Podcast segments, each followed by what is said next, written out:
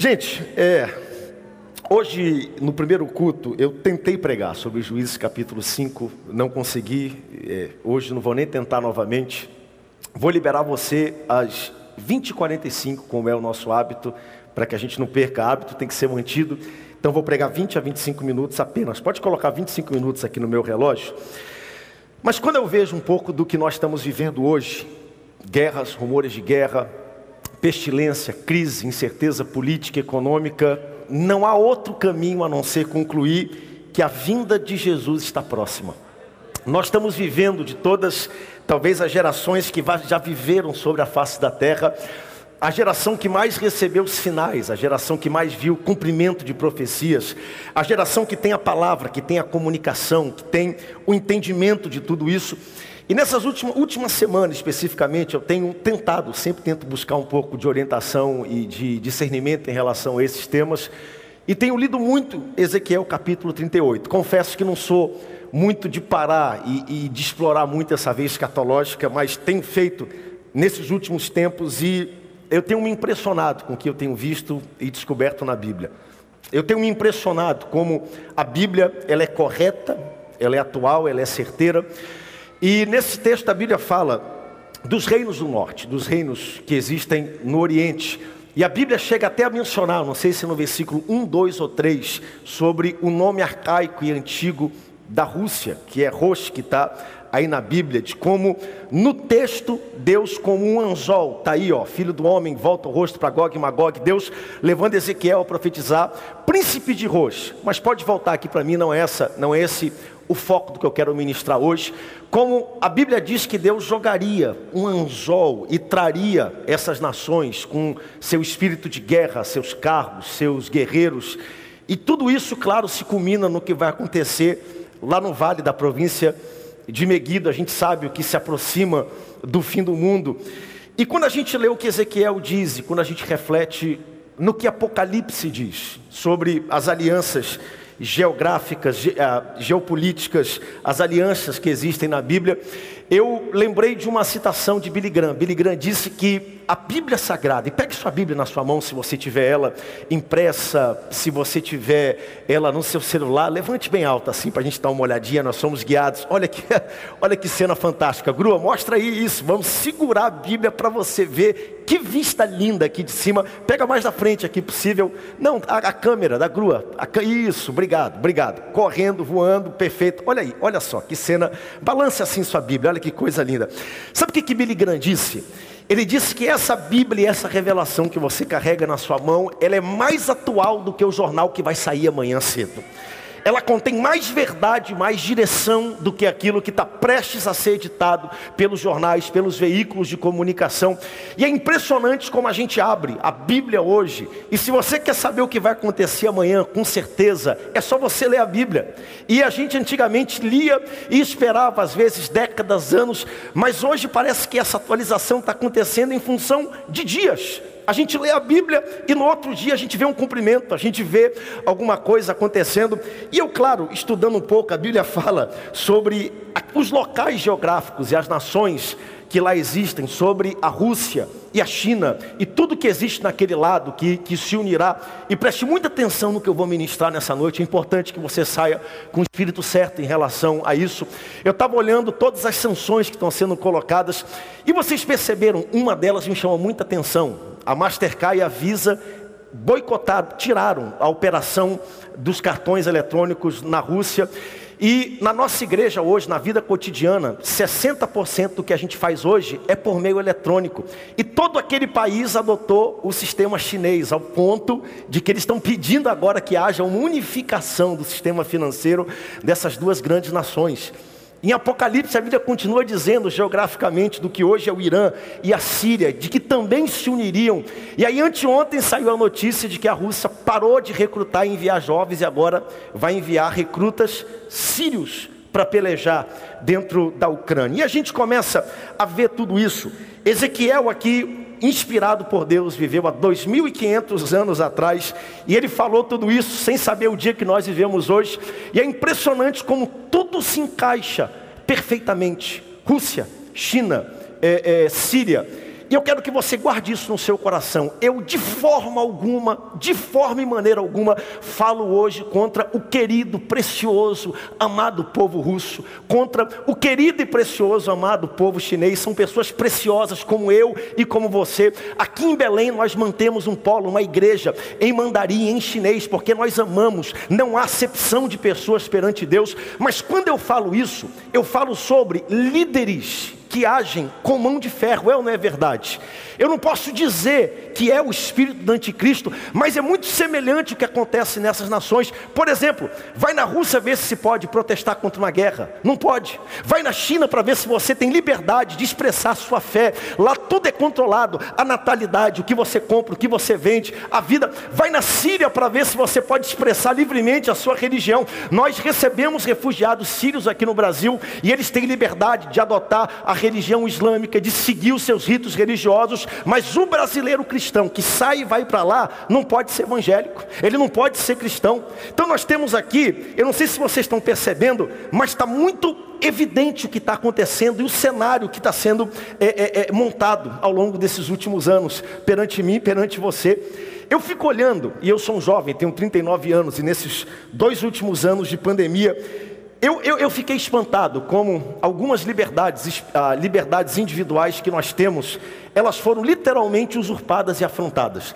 A gente passou a vida toda estudando e lendo de que vai chegar um dia de um só governo, de uma só moeda, de uma só religião, de que nós precisaremos ter um chip ou uma marca, alguma coisa para comprar, e todo mundo dizendo isso nunca vai acontecer, está muito longe, é muito difícil, as pessoas não vão se submeter. Aí chega a pandemia, me dá minha bolsa aqui, meu amor, rapidinho, porque eu quero só pegar aqui uma coisa. Aí chega a pandemia e eu fiquei assustado, porque nesses últimos anos, para entrar num restaurante, em alguns ambientes, fica aqui, meu amor, comigo, rapidinho, em alguns ambientes, você precisaria ter um passe, ter um, um certificado de vacina.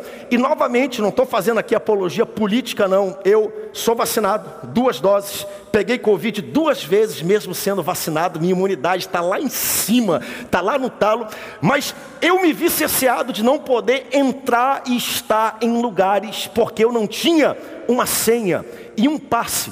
E eu não estou aqui pregando algo político, mas eu quero novamente. Vocês estão percebendo que o cenário está sendo montado, que está tudo pronto, como coisas que antigamente a gente não imaginava, não sonhava. E hoje a gente começa a observar todas essas coisas, elas se aliando.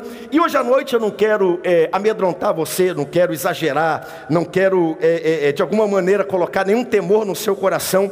Nós ouvimos a vida toda, pregamos a vida toda que Jesus está voltando, mas agora a história está testificando que a vinda de Jesus está próxima e em breve Jesus voltará para buscar a sua igreja. Nós temos agora uma testemunha muito poderosa. Liga a televisão na mídia, a mídia está testificando, as pessoas estão perguntando. Nós estamos vivendo num tempo único, talvez nenhuma geração da humanidade viveu tanto cumprimento, tantos sinais, tanta coisa acontecendo. E esses tempos que nós estamos vivendo, gente, são tempos diferentes. diferentes. E eu prego isso para você, não para causar medo no seu coração. A probabilidade, a proximidade do fim do mundo, ela não precisa causar medo no coração da igreja e daqueles que amam ao Senhor Jesus.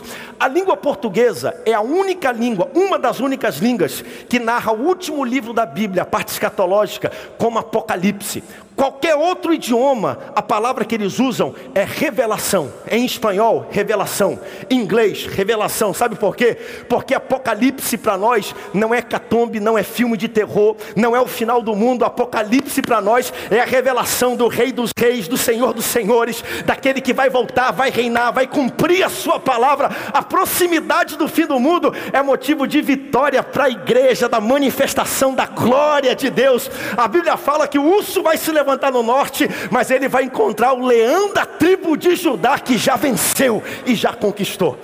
Então nós estamos vivendo um tempo estratégico. Nós estamos vivendo um tempo onde nós temos que olhar para tudo isso. E eu não preciso me preocupar. Eu preciso fazer alguma coisa para aproveitar a oportunidade. Mas eu não preciso me preocupar se vai ter chip, se vai ter 666, o que vai acontecer, se vai ter passe de entrada ou não. A Bíblia diz que antes de tudo isso acontecer, a trombeta vai tocar, os céus vão se abrir. Jesus vai vir buscar para levar a sua igreja para reinar com ele. E nós voltaremos no milênio para reinar aqui na terra.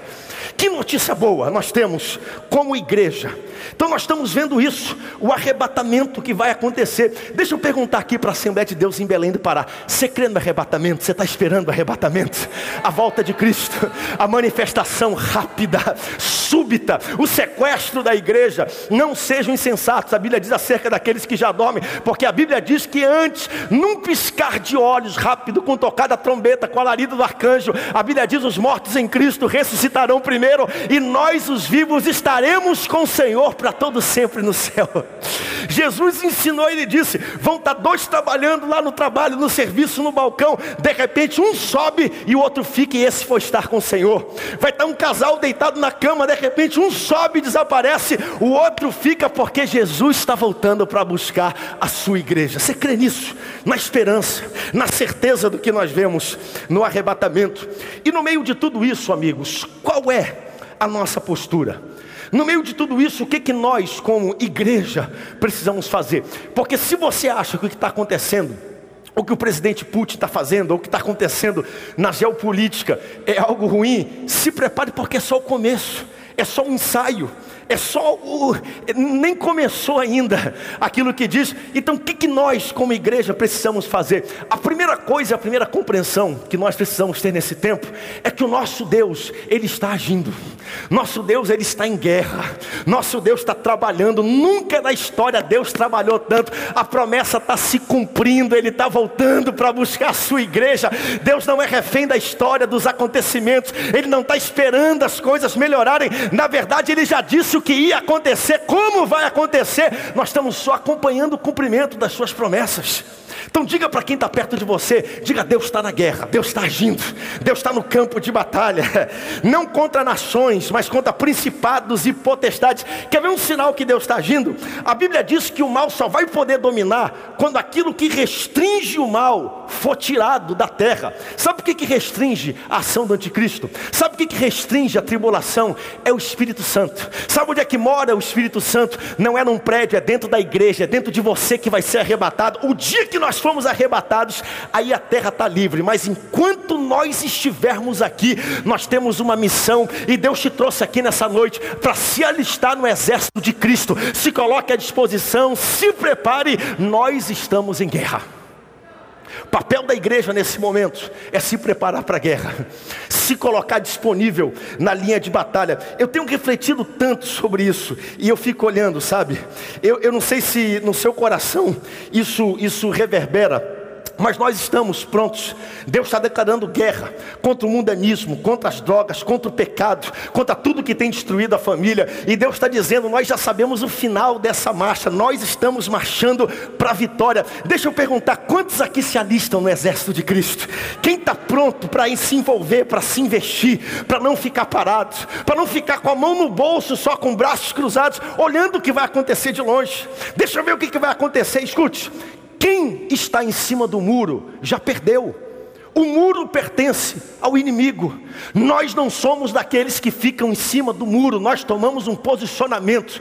É hora da igreja se engajar. Paixão, amor, fogo, glória de Deus. Quem não fazia, volta a fazer. Quem não estava disposto, volta a estar disposto. Quem não aproveitava, quem não estava se santificando, se santifique ainda mais. Jesus está na batalha, ele está voltando para buscar a sua igreja, e é hora de você se despertar aí onde você está se animar, se envolver no campo de batalha. Nós não podemos ficar parados nesse tempo que nós estamos vivendo hoje. Sabe o que, Mateus capítulo 12, 30 a Bíblia diz? Quem não está comigo é contra mim. Quem não ajunta comigo, espalha. Não existe neutralidade. Não existe meio do caminho. Ou você é parte do problema ou você é parte da solução. Ou você está participando para que nesse tempo a igreja possa cumprir o seu propósito, ou você está de alguma maneira de braços cruzados, de mão no bolso, e nós precisamos entrar nessa batalha com nossos dons, com o nosso talento, com a nossa adoração, com o nosso jejum. Nós estamos lutando porque Jesus está voltando para buscar a sua igreja. E sabe qual é a maior batalha da igreja nesses últimos tempos? A maior batalha da igreja não é o pecado não é o mundanismo, não são as filosofias que tentam entrar. Eu acredito que a maior batalha da igreja é a falta de envolvimento é a falta de um voluntariado sério, engajado, intencional. Uma multidão que confessa a Cristo. Os templos estão cheios. E me desculpe se eu estou sendo muito agressivo com essa mensagem. Os templos estão cheios, mas pouca gente está servindo.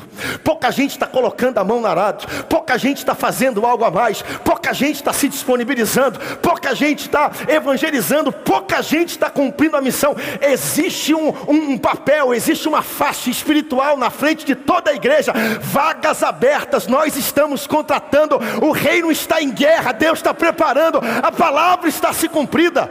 Jesus disse: grande é a seara, mas poucos são os ceifeiros. Nós precisamos mais evangelistas, mais pastores, mais discipuladores, mais intercessores, mais diáconos, mais músicos, mais coristas, mais pessoas, mais gente para missão na ilha, mais gente para visitar os encarcerados, mais gente para cuidar na, na, na, Ucrânia, mais gente que se prepare para cumprir a missão do Evangelho. Quantos se alistam então disponíveis nesse tempo? Hein? Quantos se alistam nesse tempo? Eu contei uma história Reza a história que lá no Marajó, interiorzão do Marajó, no meio da brenha, no meio do mato, estava o casalzinho lá, bem velhinho, né? E aí o senhorzinho lá, ele e a esposa cuidando, cuidando das galinhazinhas, né? O, a vaquinha dele lá. De repente à noite, ele escuta o barulho da onça. A onça estava lá fazendo, e ele ficou imaginando: se eu não sair, a onça vai comer os bichinhos tudinho. E ele pegou a 12 dele, né? A espingarda dele foi lá para fora para pegar a onça.